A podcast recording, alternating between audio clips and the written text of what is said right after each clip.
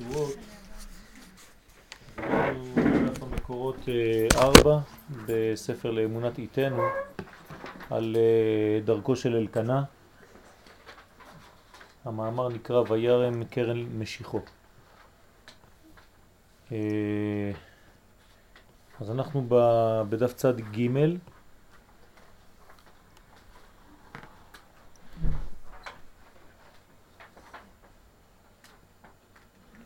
דיברנו על שני סיפורים במדרש, על uh, חן מקום על יושביו, שהיו נשים שהיו בסמטאות וכל אחד uh, בא מישהו ושאל אותם איך אתם חיים במקום כזה? והם אמרו שפה יש uh, אוויר כל כך צח וכל כך נקי ובעצם הסיכום של הגמרא היה שאנחנו לא יכולים להגיד למישהו איך אתה חי בחור כזה כי בשבילו המקום הזה הוא המקום ש... ש... שהאוויר הצח אה, נמצא ושהשמש זורחת והוא רואה את העולם בזווית ראייה אחרת. ולכן בכל מקום בעולם יש אנשים שהם שמחים במקום שהם נמצאים בו. וזה נקרא חן מקום על יושביו. החן של המקום הוא על התושבים של אותו מקום. כן, הם אומרים שזה המקום הכי יפה בעולם.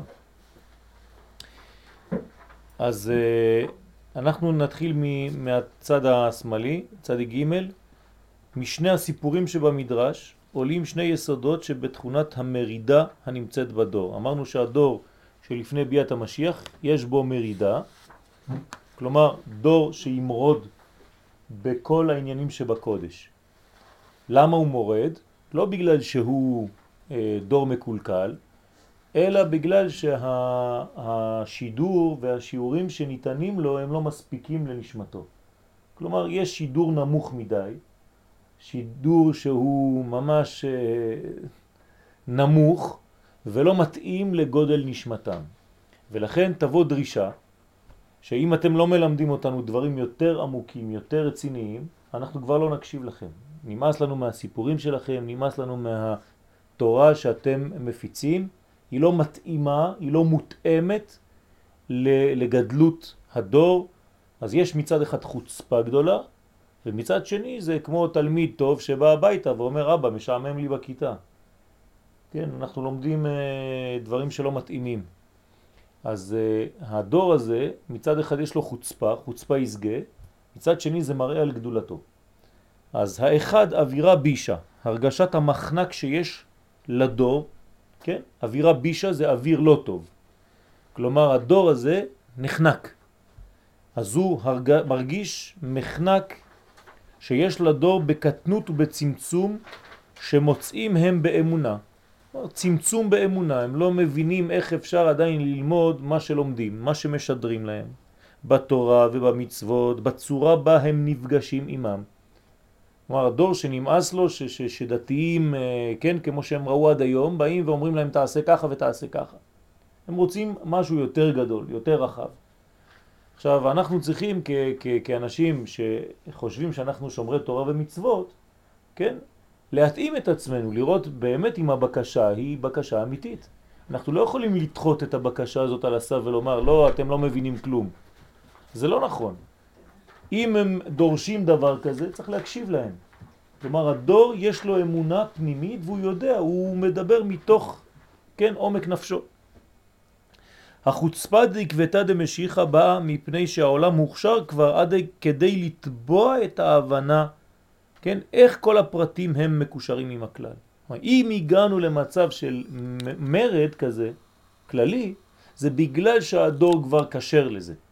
זה לא היה מגיע אם הדור לא הגיע למדרגה כזאת. כלומר, כשאתם רואים ילד שהוא מתחיל כבר להתנער מכם, ההורים, זה אומר שהילד כבר בוגר. כי לפני שהוא בוגר, אתה אומר לו תשב פה, הוא יושב, תקום, תקום.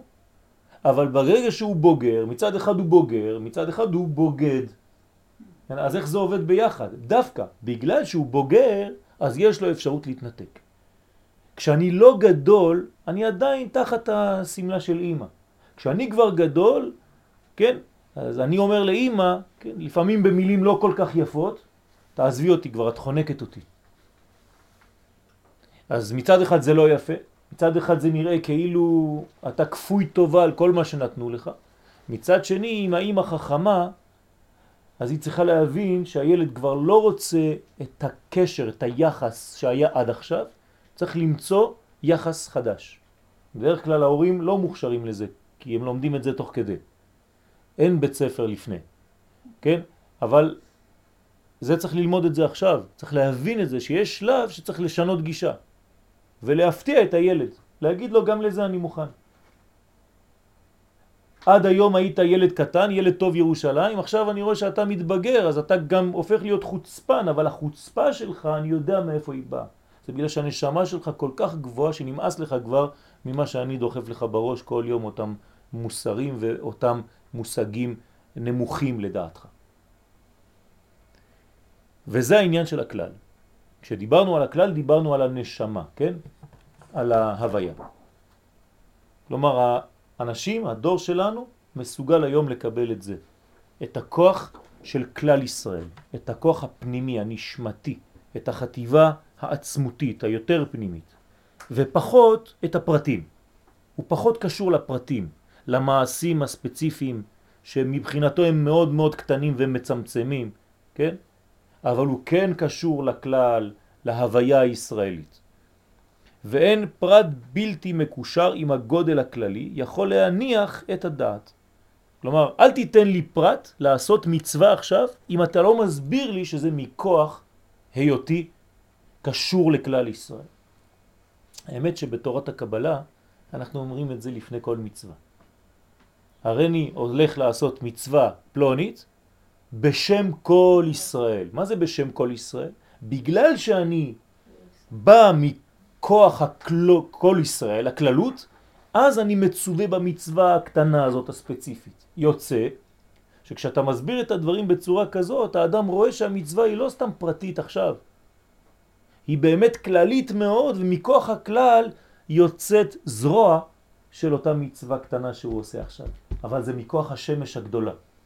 ואם תסביר לו את זה בצורה כזאת, וכל מצווה ומצווה תוכל לקשר אותה לשמש הגדולה, אז הוא יראה את זה כדבר עצום. במילים פשוטות, אל תגיד למישהו היום, כן, תבוא ללמוד תורה, אתה תתחזק. כן? מה אתה מבלבל לי את המוח?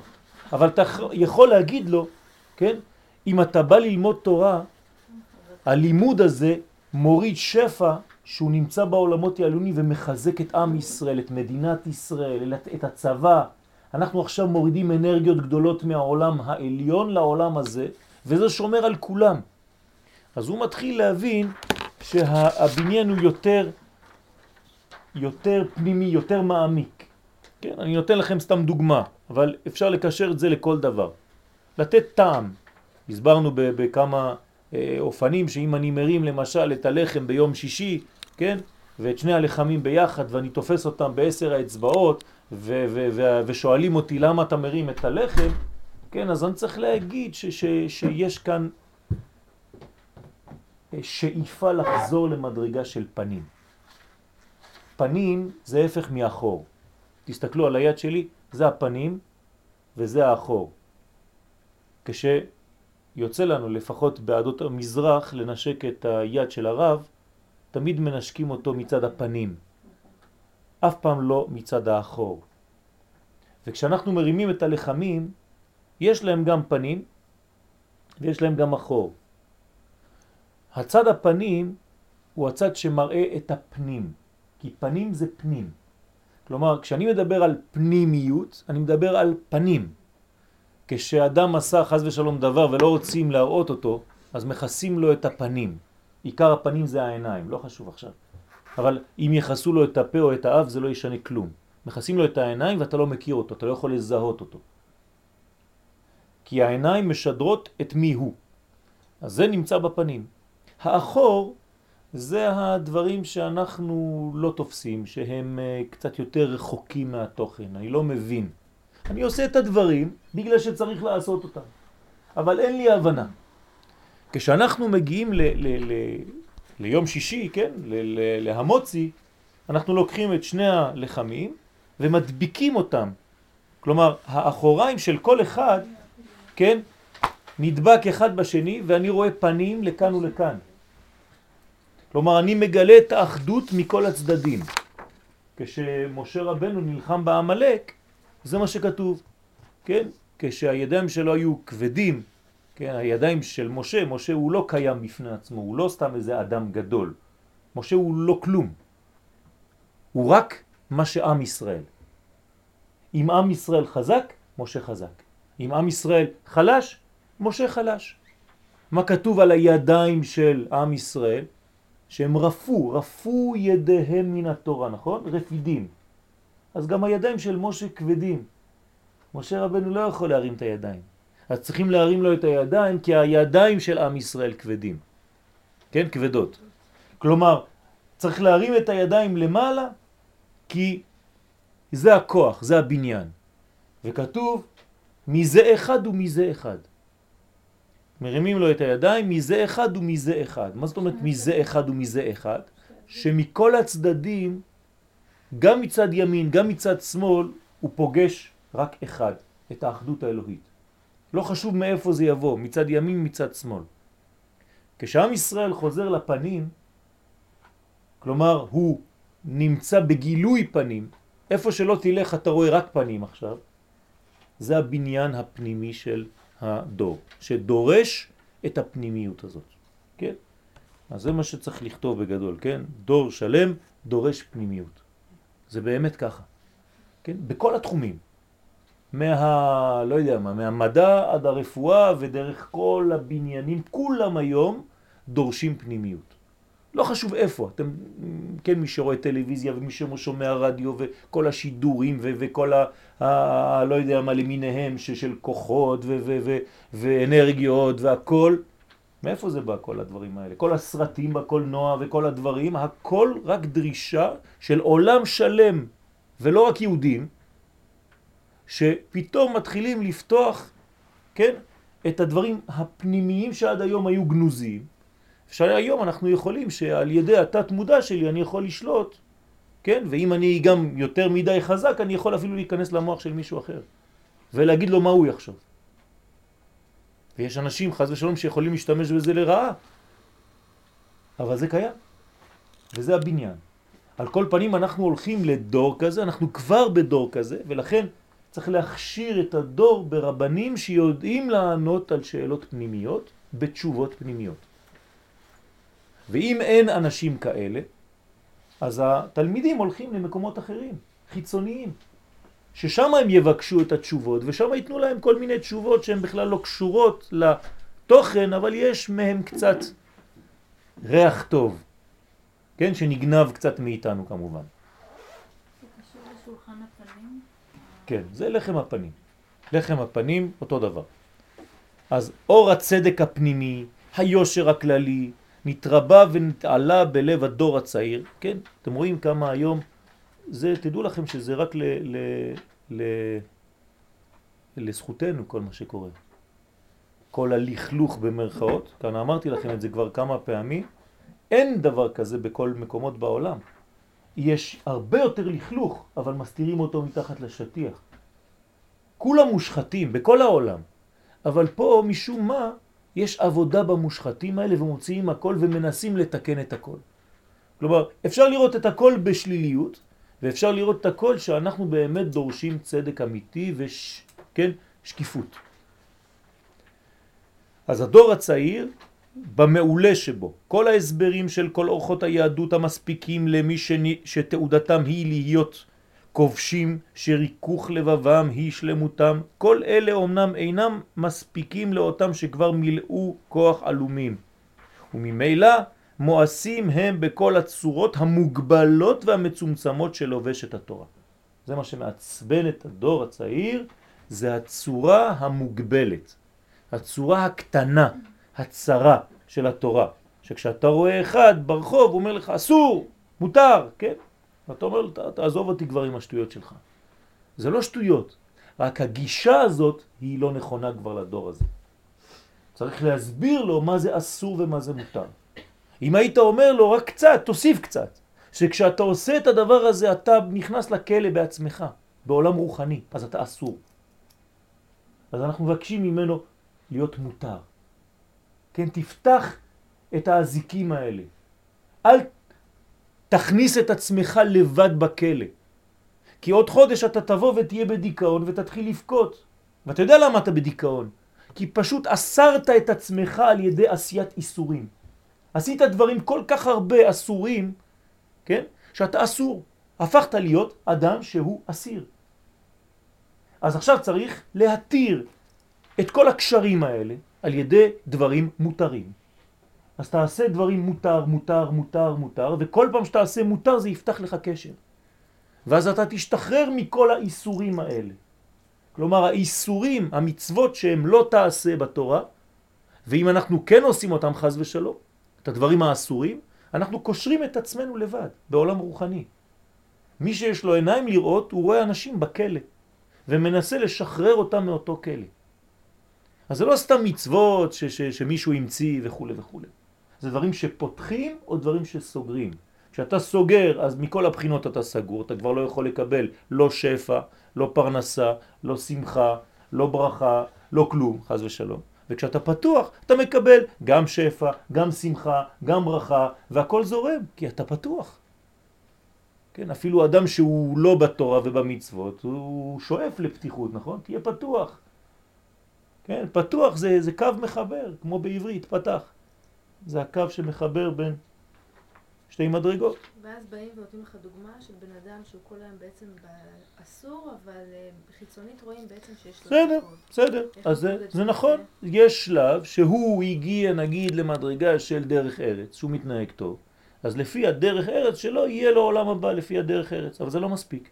זה הכל מצד. כן. מה זאת הכל? הכל זה חומר.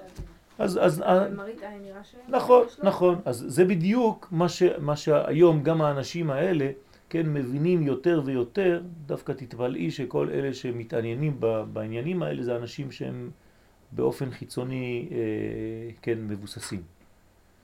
זאת אומרת, יותר ויותר אנשים שהם בעלי מקצוע כמו רופאים ו- ו- ו- ומדענים ובאים לכל הסמינרים האלה ומתחילים לאט לאט להיפתח ולהבין שיש משהו. חסר להם. כי, כי הם מרגישים את זה. גם באומנות אפשר לעשות את זה ולשדר את זה. אנשים הכי הכי אינטליגנטים ומרובעים הם אלה שקונים אומנות. כן? אנשים פשוטים לא קונים אומנות. זה לא בגלל שיש להם כסף, זה בגלל שהם כל כך מרובעים שהם צריך משהו עכשיו יותר מופשט. והם מאוד מאוד זקוקים לזה, זה מים. הם צמאים לזה. ואם אתה יודע לענות, ו- ו- ו- כן, ל- ל- לרבות את צמאונם, אז בעצם הם, הם יוצאים מזה מחוזקים מאוד ורוצים עוד ומבקשים עוד. כן, וברוך השם היום פוגשים מלא מלא אנשים כאלה, בכל מקום. אז הדור הוא דור שהוא חדש. אני לא מדבר רק על ילדים צעירים, כן? זה דור צעיר. דור שזרק את הכל, מה זה נער? שמתנער. לא רוצה כבר את כל מה שהיה עד עכשיו. אז הוא מפחיד, אבל הוא, הוא דורש משהו יותר פנימי. זה לא שהוא בורח, אין לו לאן לברוח. הוא לא יברח לגמרי. ואפילו אם הוא יברח לגמרי, כן, יש לו מין מעגל כזה והוא חוזר. אני עכשיו ממש השארתי אפילו, שכחתי לכבות את המחשב, זה בדיוק הפרשה של השבוע. אני עכשיו כותב שיעור על זה. כן? מה קרה כשמשה רבנו שבר את הלוחות? כן, אני נותן לכם סקופ. כן? למה הוא שבר את הלוחות? מה אומר לו הקדוש ברוך הוא כשהוא שבר את הלוחות? אתם יודעים מה אומר הקדוש ברוך הוא למשה? חזק וברוך.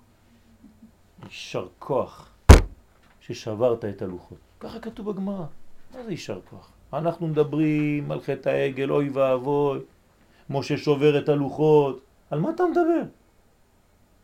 מה הסוד? הסוד הוא שלפעמים האור כל כך גדול שהוא מונע ממך, הכלי, להתחיל לעבוד. אז מה עושה הקדוש ברוך הוא? שובר את האור. מסתיר את האור, מסלק את האור. אי אפשר לשבור אור, אבל מסלקים את האור. אם אני אבא חזק, אני יכול לחנוק את הילדים שלי, כי אני יותר, יותר מדי כאן. אז הם לא יכולים לבנות את הכלים שלהם. הם תמיד הילד של אבא. נמאס להם כבר להיות הילד של יואל. הם רוצים להיות אנשים בפני עצמם. אז אני צריך קצת להיעלם. אני צריך להסתתר. זה נקרא מבחינתי, כן, כאילו הם נשברו ואני ברחתי, אין אור. כשאין אור הם לכאורה אבודים. לא, עכשיו הם מתחילים לבנות את עצמם, בגלל שהאור הלך. בגלל שעכשיו יש, אפשר לנשום. האבא הזה חונק אותנו. האור הזה חונק אותנו, התורה הזאת חונקת אותנו, תשחרר אותי מכל האור הזה, אני רוצה להתחיל לעבוד לבדי. אני לא רוצה את הדברים בכפייה, אני רוצה בבחירה. אז מצד אחד יש שבירה, יש סתירה, מצד שני יש בניין. על זה אמרו חז"ל, משפט, סתירת זקנים, בניין. כשהזקן, החכם, כן, יש בו סתירה, כן, זורקים אותו קצת, אז יש בניין לילד, לכלי הקטן. וזה הסוד. ומה קורה אחרי שבירת הלוחות באמת? עם ישראל מקבל מדרגה שבחיים לא קיבל. משה רבנו גם הוא מקבל כי הוא עם ישראל, ופתאום הוא מבקש מהקדוש ברוך הוא הראני נא את כבודך, והקדוש ברוך הוא אומר לו וניצבת לי על הצור ואעביר כל טובי לפניך וראית את אחוריי ופניי לא יראו כי זה מדרגות גדולות אבל מה הוא מראה לו שם י"ג מידות של רחמים דברים שבחיים לא היו בעולם אז הריבונו של עולם דווקא אחרי חטא העגל יש את כל הגדולה הזאת? כן. כי חטא העגל אפשר להם לשבור את המצב הקודם, אז זה מפחיד. שוברים לוחות, שוברים את התורה, אבל זה מאפשר לילד להתחיל לגדול מעצמו. אז זה תהליך, זה מהלך. כן, זה אחד מהסודות של פרשת כי תישא. ממילא מואסים הם בכל הצורות המוגבלות והמצומצמות של לובש את התורה. אז אתה חושב שהוא שובר הכל, אבל הוא שובר את הצורה, לא את התוכן. תביעת הגדלות הפנימית הזו, אשר ממנה תוצאות למאיסה בכל הקודש, גורמת היא בהמשך התהליך למאוס אף באריון הלאומי ובהפעתו החילונית הקטנה והמצומצמת. זה מה שקרה לנו היום. הגענו לארץ ישראל, ופתאום יש לך את התופעה הזאת של מאיסה בכל מה שדתי, כל מה שדת, ובסוף אתה מואז גם ברעיון הלאומי, כן? ואתה הופך להיות, אה, כן, אה, בצורה מצומצמת, קטנה ולא, כן, כלום. ואתה שואל את עצמך, ריבונו של עולם, מה, מה הולך להיות פה עם העם הזה, עם האנשים האלה? זה מה שהולך להיות התהליך, הבניין של עם ישראל? אנשים קטנים כאלה? אל תדאג. יש כאן שלבים. הקדוש ברוך הוא לא עוזב את העולם הזה רגע אחד. כן? זאת תמיד האמונה שחסרה לנו. וכשאנחנו יודעים שהקדוש ברוך הוא, עושה את התהליכים, גם בחלק הזה שהוא לכאורה, כן, חלק שנפרד והלך וברח מהקודש, גם שם יש בניין גדול. הרבה אנשים נסעו להודו, כן, נסעו ריקים וחזרו פתאום תלמידי חכמים גדולים. שם הוא מצא את הקדוש ברוך הוא, מעניין. פה הוא לא מצא, למה? פה יש יותר מדי קודש. יש אנשים שלא סובלים את ירושלים, בשביל זה.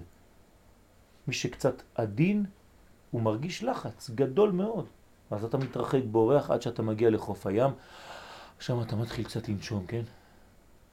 באזור תל אביב, שם יותר רגוע, אין לחץ. ושם אתה מתחיל לחזור. משם האנשים היום, היום בארץ, משם האנשים חוזרים בתשובה.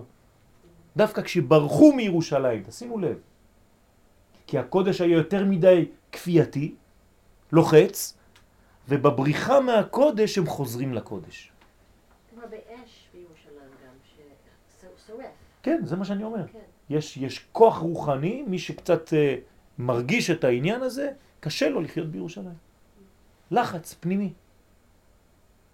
ואנשים הולכים, אבל כשהם הולכים, באופן פרדוקסלי, הם חוזרים. כלומר, הכפייה נחה והבחירה מתעוררת. הדבר השני, השאיפה והתביעה הפנימית להיות בין מקומו. מצד אחד אתה כבר לא רוצה, זה אוויר הבישה, מצד שני אתה רוצה, יש תביעה פנימית להיות בין מקומו, להכיר ולהשיג ולחיות מתוכו פנימה, ולדרוש דברים הנובעים מעצמיותו, לא קבלה והשפעה מבחוץ. אל תבוא ללמד אותי מה אני צריך. נמאס לי כבר מההשפעות החיצוניות. זה מה שאומר הדור, כן, זה השידור הכללי. אתם לא מבינים כלום, אתם זקנים, אתם בכלל לא בעניין. מה אתה בא ללמד אותי? אני יודע. מאיפה אתה יודע? אני לא מקשיב לתיאוריות שלך מבחוץ. אני שומע לקול הפנימי, הפנימי, הפנימי שלי.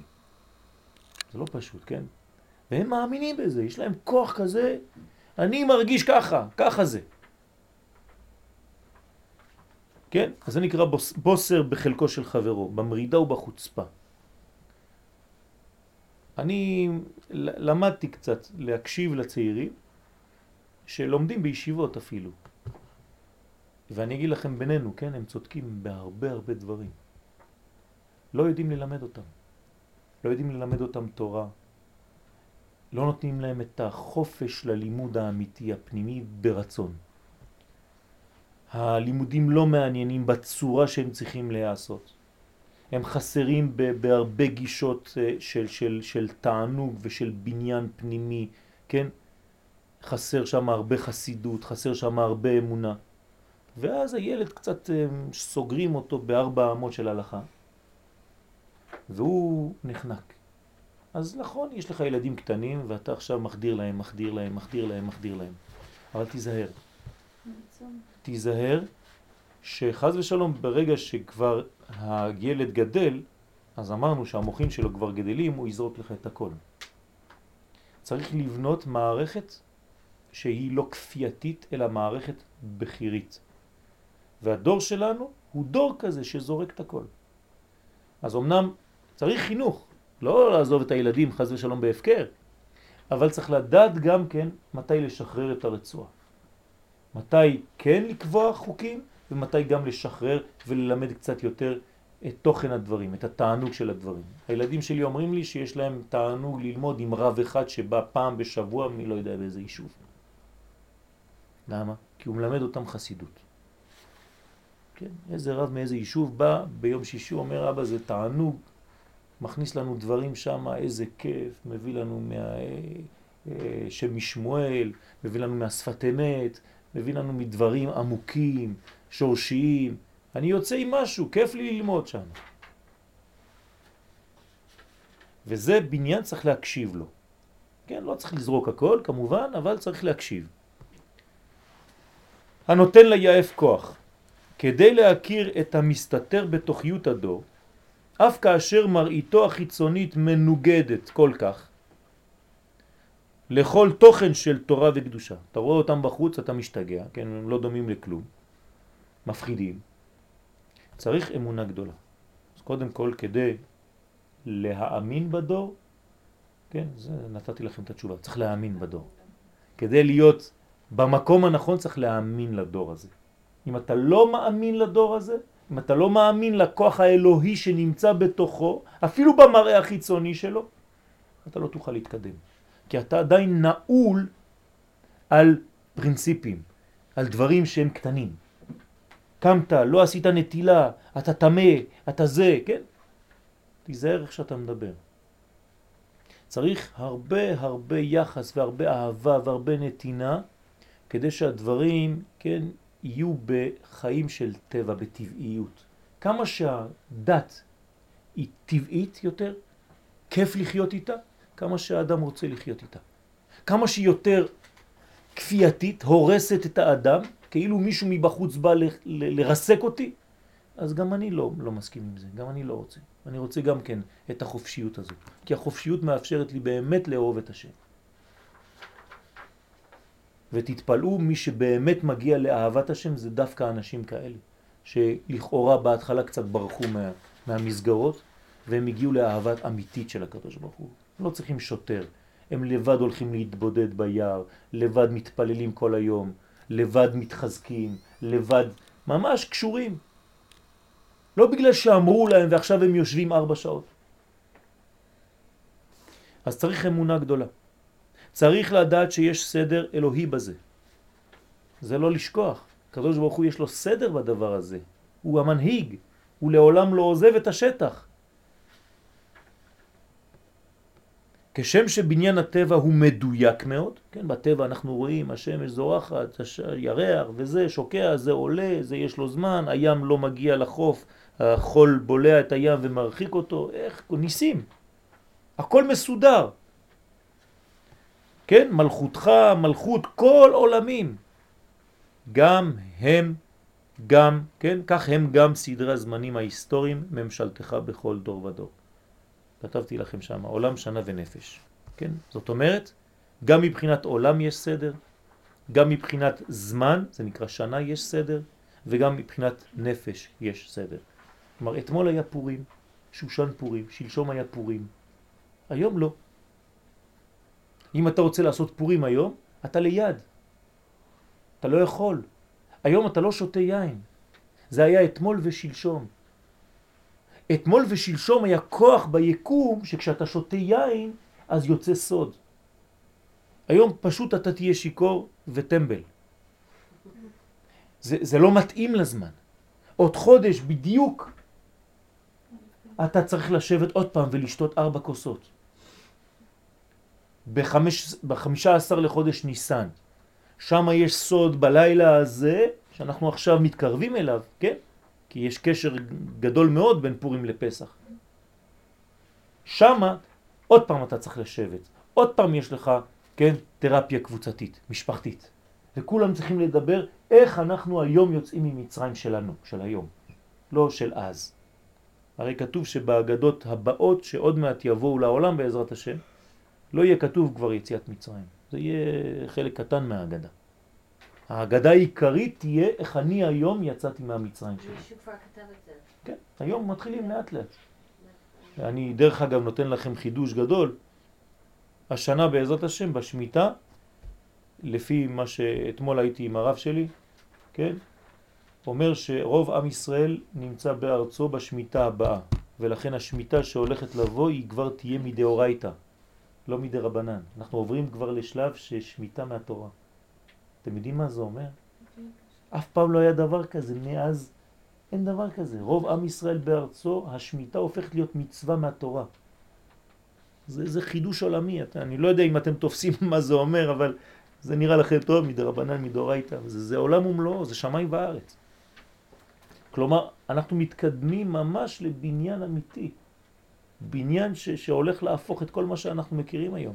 וברוך השם, מי שקצת מכין את עצמו, אז הוא יהיה מוכן. כי הוא כבר למד אמונה, הוא כבר מתקדם ורואה את הדברים בדור. והדברים שיראו, שיראו כחושך גמור, כן? אז מי שיש לו גם אמונה הוא יראה גם שם האור. כי יש לו עיניים אחרות, עיניים יותר פנימיות, שמראות לנו שלמרות שהדברים יראו קצת מרים, כן?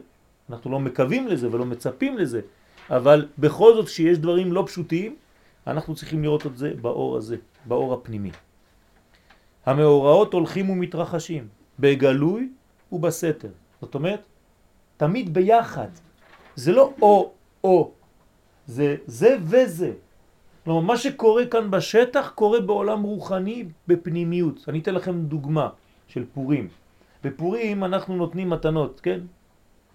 כל אחד נותן לשני, כן, משלוח מנות, מתנות לאביונים. למה? בגלל שבעולמות הרוחניים יש אותו דבר. הנשמות ביניהן, רק אנחנו לא רואים את זה בעולם הזה, הנשמות הולכות ממקום למקום בגן עדן ונכנסות כל אחד לחופה של חברתו. זה נקרא, כל אחד נכווה מחופתו של חברו, כל אחד נשרף מהמקום שנמצא בו חברו, אבל בפורים לא. כמו שבעולם הזה אני נכנס לרב שלי ומדבר איתו וצוחק איתו ומחבק אותו ואומר לו שאני אוהב אותו והוא אוהב אותי והוא נותן לי חידוש ואני נותן לו חידוש, בעולמות העליונים קורה אותו דבר בדיוק. הנשמות הולכות ממקום למקום. יש uh, ריקוד גדול. זאת אומרת, כל מה שקורה בפנימיות קורה גם בחיצוניות. מה שאתם רואים כאן בתהליכים ההיסטוריים שמתרחשים כאן, שנעשה סדר ומורידים את כל הלכלוכים, אותו דבר נעשה בעולמות העליונים. מזכחים את כל הדברים הבלתי רצויים. אז זה נקרא בגלוי ובסתר. מתחת לפני השטח הקדוש ברוך הוא מקדם את גאולתו. עד בועט התפרצות הפנימית העצורה בנפש הדור. התפרצות, כן, הרב קורא, קורא לזה שם ממש התפרצות. יהיה כמו מין משהו ש, שנחנק הרבה הרבה זמן והתפרץ, כבר לא יכול יותר. בהפתעה גמורה. זה יבוא כאילו איזה גל גדול, כן, בהפתעה גמורה, פתאום יבוא אל החלו. והחוצפה הזאת, כן, ההתפרצות הזאת של הדור מביאה איתה את המשיח. פתאום יבוא אל החלו. מה שלא יכול היה לתאר מי שאינו חדור באמונה זו. למה? כי מבחינתו, לאן אנחנו הולכים? רק לאובדן דרך.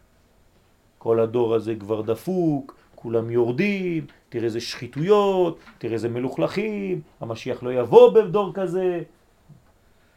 הפוך.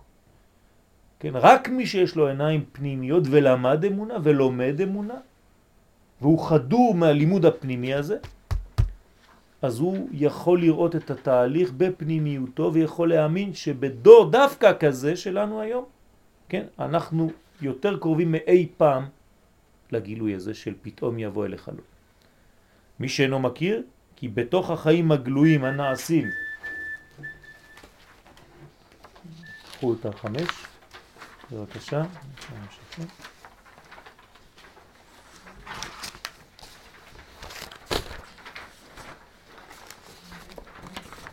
חם לכם אתם יכולים לפתוח קצת את הדלת ולסגור את ה...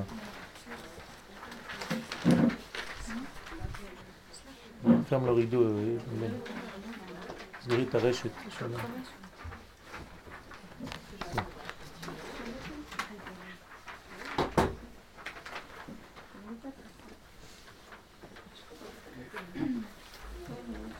אז אני קורא לכם את הסוף של ארבע.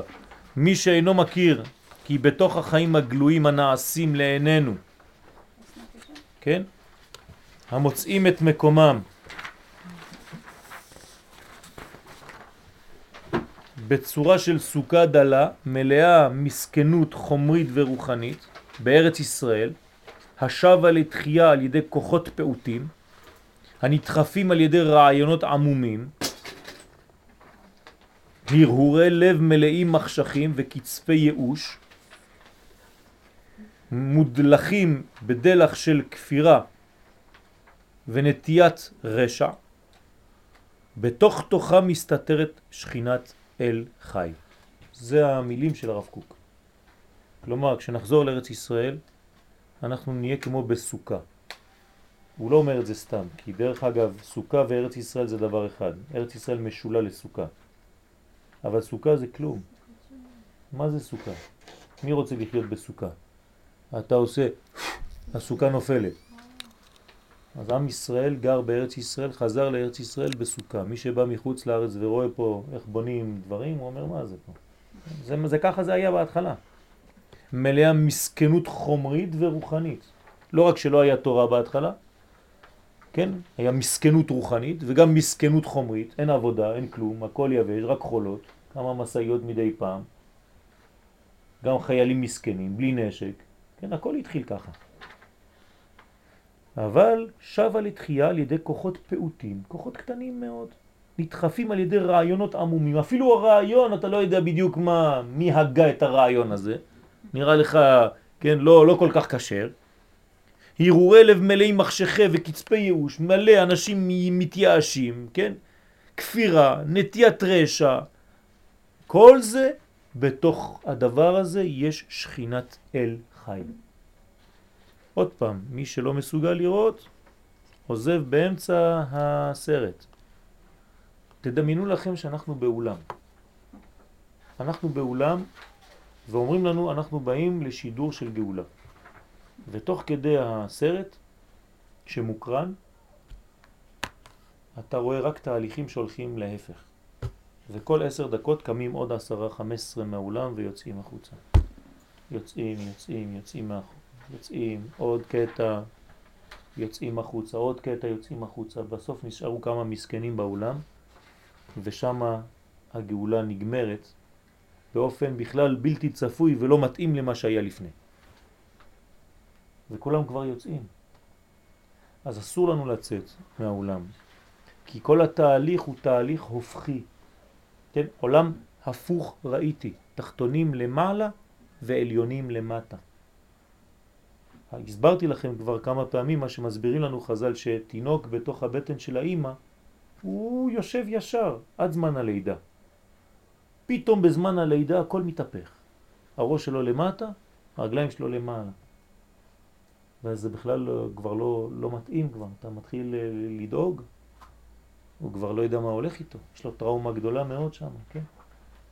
ויש דם, ויש כאבים, ויש צעקות, ויש מה שלא תרצו, כן? הזוהר כותב שהאישה צועקת 70 צעקות, 70 סוגים של, של קול. זה נקרא גאולה. זה ילד? בשביל מה אני צריכה את זה? האישה אפילו צריכה להביא קורבן אחרי הלידה. למה? כי ברגע שמתחיל לקרוב לה, היא אומרת, אני יותר לא מתקרבת לבעלי. ככה כתוב. מרוב הכאבים. שלא יהיה לי עוד ילד. והיא צריכה להביא קורבן בשביל זה. כלומר, אם היה היום בית המקדש, הייתם רואים כל יום, כן, נוסעות לירושלים, יש לך איזה תור של 5,000 אה, נשים, כל אחד עם איזה יונה ביד. כי זה הקורבן שהיא צריכה להביא. כן? אז זה הבניין. למה? כי כל התהליך שמביא חיים עובר דרך כאב. תמיד. זה מעניין. אתם מכירים את התופעה של הייאוש, כן? אני לא אלמד אתכם, אני לא אישה. של אישה שיולדת. למה היא, היא בייאוש? אחרי שהיא ילדה, היא בדיכאון. אתם יודעים למה? כי פשוט כשהיא הייתה בהיריון, כולם אומרים לה, ברוך השם, בשעה טובה, בשעה טובה. למה? כי את שייכת לעתיד. אז האישה מרגישה שהיא שייכת לעתיד. רק היא העתיד עכשיו. כשהילד יוצא, היא כבר שייכת לעבר. הוא העתיד. זרקו אותה עכשיו מהסיפור, מהתמונה. אז עכשיו היא בדיכאון. ואתם יודעים מה? כן, לפי הפסיכולוגיה, כשאישה אומרת לילד הקטן, וואי, בא לי לאכול אותך, אומר פרויד, היא באמת הייתה רוצה לאכול אותו. היא מתכוונת לאכול אותו כמו שעושות כל החיות. הרבה חיות אוכלות את התינוק. למה? כי הוא מפריע. אז הקדוש ברוך הוא עשה מנגנון להוסיף אנרגיה לאישה, כן? בכל מיני, לא חשוב עכשיו, אני לא נכנס לפרטים, כדי לתת לה את האהבה והחיים. אבל היא בדיכאון, היא איבדה עכשיו את החיים. החיים יצאו ממנה. עכשיו הוא שייך לעתיד, היא כבר מחוץ לתמונה. זה הדור הבא. העולם שייך לצעירים. אז כל הדברים האלה זה הגאולה, זה אותו דבר. אנחנו לא יוצאים מהנושא. כלומר, הגאולה עוברת דרך קשיים ודרך דיכאונות. ואנחנו לא מבינים שדווקא דרך הכאב הזה יוצא חי. חי. מי שאינו מכיר, כי זה היסוד המאיר שהיה בדורות הקודמים מתפשט למטה, לא איבד את אורו, כי אם יתכנס למעלה. זאת אומרת, פה מסביר הרב שכל האורות שאנחנו מצפים להם בביאת המשיח, הם לא נעלמים, הם פשוט מתכנסים בגובה, במקום מיוחד, כן? יש הרבה תיאורים, קוראים לזה כאן ציפור. מקום ששומר על האור במקום מיוחד, שמשם הוא צריך לבוא. אז אנחנו לא רואים את האור כי הוא גנוז במקום אחד, אבל הוא מתרכז שם. יש ריבוי אורות. זה כאילו יש מחסן בעולם הרוחני, שכל אור קטן עכשיו לא מתגלה, אומרים לאור, שט, כנס לחדר שם. כמו אחד נכנס לבית שלו ועושים לו הפתעת יום הולדת. כולם בתוך חדר אחד, יש כבר 50-60 איש, והוא נכנס, הכל חשוך. למה? כל אחד שבא אמרו לו, כנס לחדר. אותו דבר קורה עכשיו. כל האורות היפים, הגדולים, הבריאים, מכניסים אותם לתוך חדר, ואנחנו בעולם הזה הכל חשוך. אתה נכנס לבית, כלום. פתאום פותחים את הדלת, וכולם ביחד, ההוא מסתכל, לא יודע מה קורה. כן, יום הולדת שמח. זה בדיוק הגאולה. רגע לפני הגאולה הכל גנוז בתוך המחסן הזה, ובדיוק ברגע הגאולה הכל מתפרץ ויוצא החוצה. ועל פי זה נתרבה האור בנשמה. אז איפה הולך האור? בגניזה הזאת. הגניזה הזאת אצלנו זה הנשמה. אז אתה לא רואה את האור מתגלה, כי הוא הפוך, הוא נכנס, נכנס, נכנס פנימה. בגניזתה הפנימית. והאור המתרבה, אז מה קורה שם? בדיוק כמו לידה, תשימו לב. למה התינוק יוצא מהבטן? מה, נתנו לו תאריך? אומרים לו עכשיו תצא? לא רוצה לצאת, מה? הנה הוא היה שם תשעה חודשים, יכול להישאר עוד. למה הוא יוצא? תדעו לכם שאף רופא לא יודע את זה היום. שום דבר. כן, יש צירים, אבל למה יש צירים? רק הקבלה נותנת לנו את הסוד. הארי הקדוש מגלה לנו את הסוד. אומר שאם תיגעו ברגליים של אישה יולדת, הרגליים שלה קפואות. כל החום נמצא בבטן. הכל עולה לתוך הבטן ויש ריבוי אורות בתוך הבטן ואז האימא באופן טבעי שומרת על עצמה ואומרת למי שזר עכשיו תצא החוצה, אני כבר לא יכולה יותר. זאת אומרת, היא דוחפת אותו החוצה מריבוי אורותיה שלה.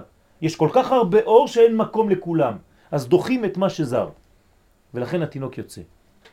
זה בדיוק אותו דבר. ריבוי האורות שהיא נדחק שמה, כן? והאור המתרבה דוחק הוא את הפריסה, את המסך, אשר נתפשטה לצד התחתית, כמו תינוק, זה יורד כלפי מטה, כן? אז רוצים תמיד ללכת לשירותים, כי זה דוחק כלפי מטה, כמו אור שאתה לא יכול כבר להתאפק, כן? חוץ מן הכבוד, אבל תבינו, אותם משלים, זה אותו דבר. ויוצאים נגוהות מאופלים, שעל ידם מתגדלות התכונות המעשיות. כן, הרב תמיד מדבר בצורה מאוד, אה, כן, של, של דמיון ו- ו- ושירה ו- ונותן לנו הרבה הרבה רמזים. הכל יוצא בבת אחת, כן, ומכינות הן בהתגברותן בסיס גדול להערה רבה. כשההערה תבוא, האנשים כבר לא ידעו מאיפה לאכול את זה. כל כך השמחה תהיה גדולה, זה אפילו יכול להיות סכנה. אתם יודעים שכשיש שמחה גדולה ואתה פתאום לא מצפה למישהו שלא ראית הרבה שנים, זה סכנה. ההתרגשות כל כך גדולה ואתה אתה לא מאמין שהוא פה, כן? ככה הרגילו את אה, יעקב אבינו לראות את יוסף. הוא כל כך לא האמין שהוא היה מת אם הוא היה רואה אותו. אז הייתה תמיד איזה בחורה שם, כן? שהייתה שרה לו שירים. עוד יוסף חי, עוד יוסף חי, עוד מעט הוא יבוא וכו'. זה מה שאנחנו עושים עכשיו. למה אנחנו מדברים כל כך הרבה על המשיח? מה אין לנו מה לעשות עם שיעורים אחרים? אלא שקיבלנו מרבותינו היום לדבר על הנושא הזה בגלל שאנחנו צריכים להתרגל לשמוע. שאם לא, חז ושלום מקבלים התקף לב. ברגע שיגידו בחדשות, המשיח הגיע. כן, בסדר, למדתי אתמול בערב בשיעור. זה מרגיע יותר, אבל מי שלא מסוגל לדבר הזה, מי שלא מוכן לדבר הזה, הוא פשוט מתפוצץ מרוב אור. וזה מה שכתוב חז ושלום בחז"ל, שיש אנשים מרוב האור, מרוב השמחה, מרוב ה... ה... כן, ה... פתאום יופיע, כן, פתאום יבוא להיכלו, כל האסימון ירד בבת אחת, אז האנשים אה, יגידו, מאיפה אני הייתי עד עכשיו? לא האמנתי בשום דבר, מה הם צדקו? וואי וואי וואי. מה הולך להיות פה? כן, אז הדברים האלה הם כבר לא בגדר של אה, אלפיים שנה. אני אומר לכם בגלל ש, שמורי ורבי, כן, אחד מ... אני לא יודע בכלל למה זכינו להיות במחיצתו, כן, רבי משה אהרון הכהן, ייזכר לטוב, ממש צדיק, אי אפשר בכלל להגיד מילים, אני רק אה, ממעיט. אומר לנו שזה קרוב מאוד מאוד מאוד ואנחנו צריכים להתרגל לרעיון הזה. ולכן כל השיעורים האלה זה רק כדי להרגיל אותנו לרעיון ולהבין איך זה עובד. שתבוא בשפע גדולה בבוא התור.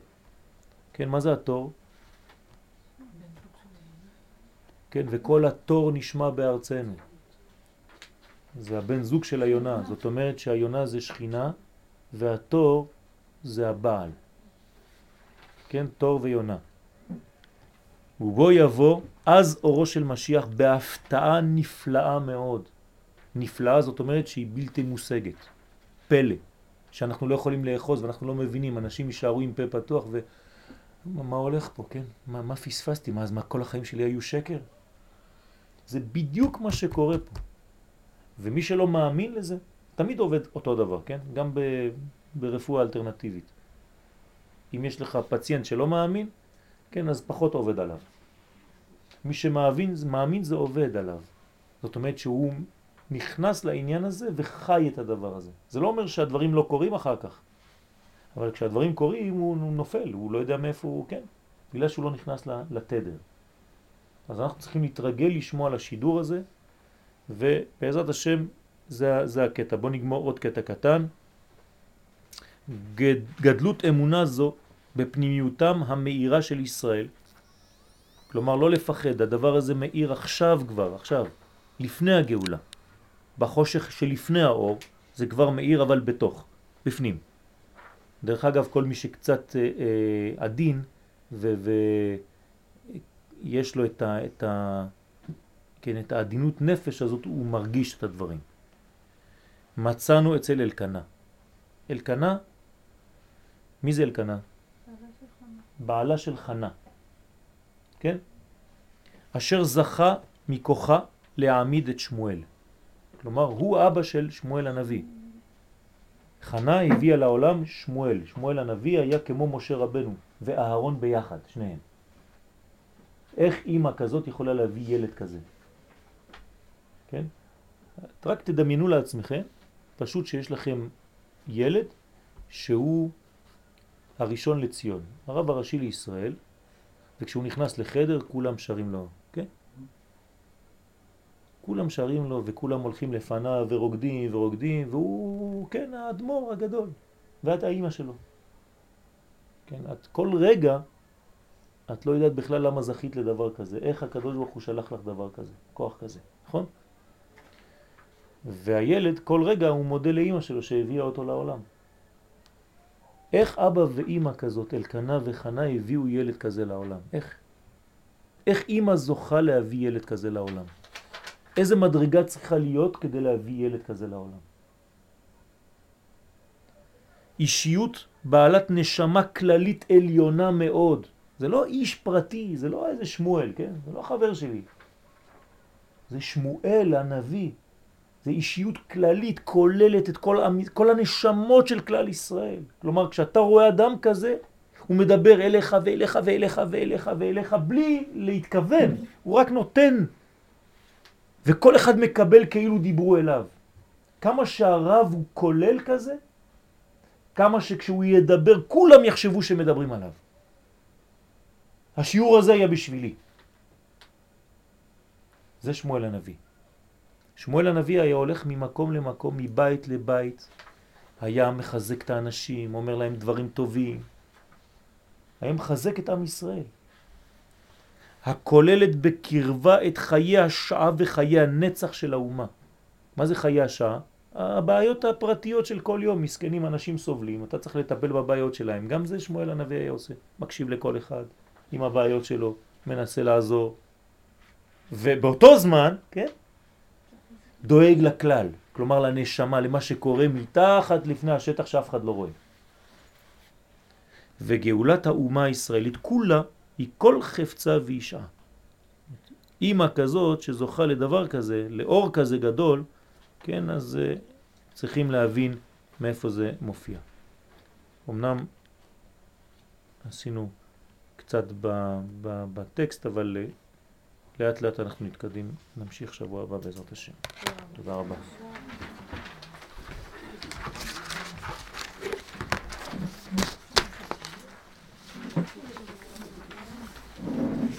אסמאל תשאירי לי את האחד, אני רוצה לצלם דברים. תודה. ויקי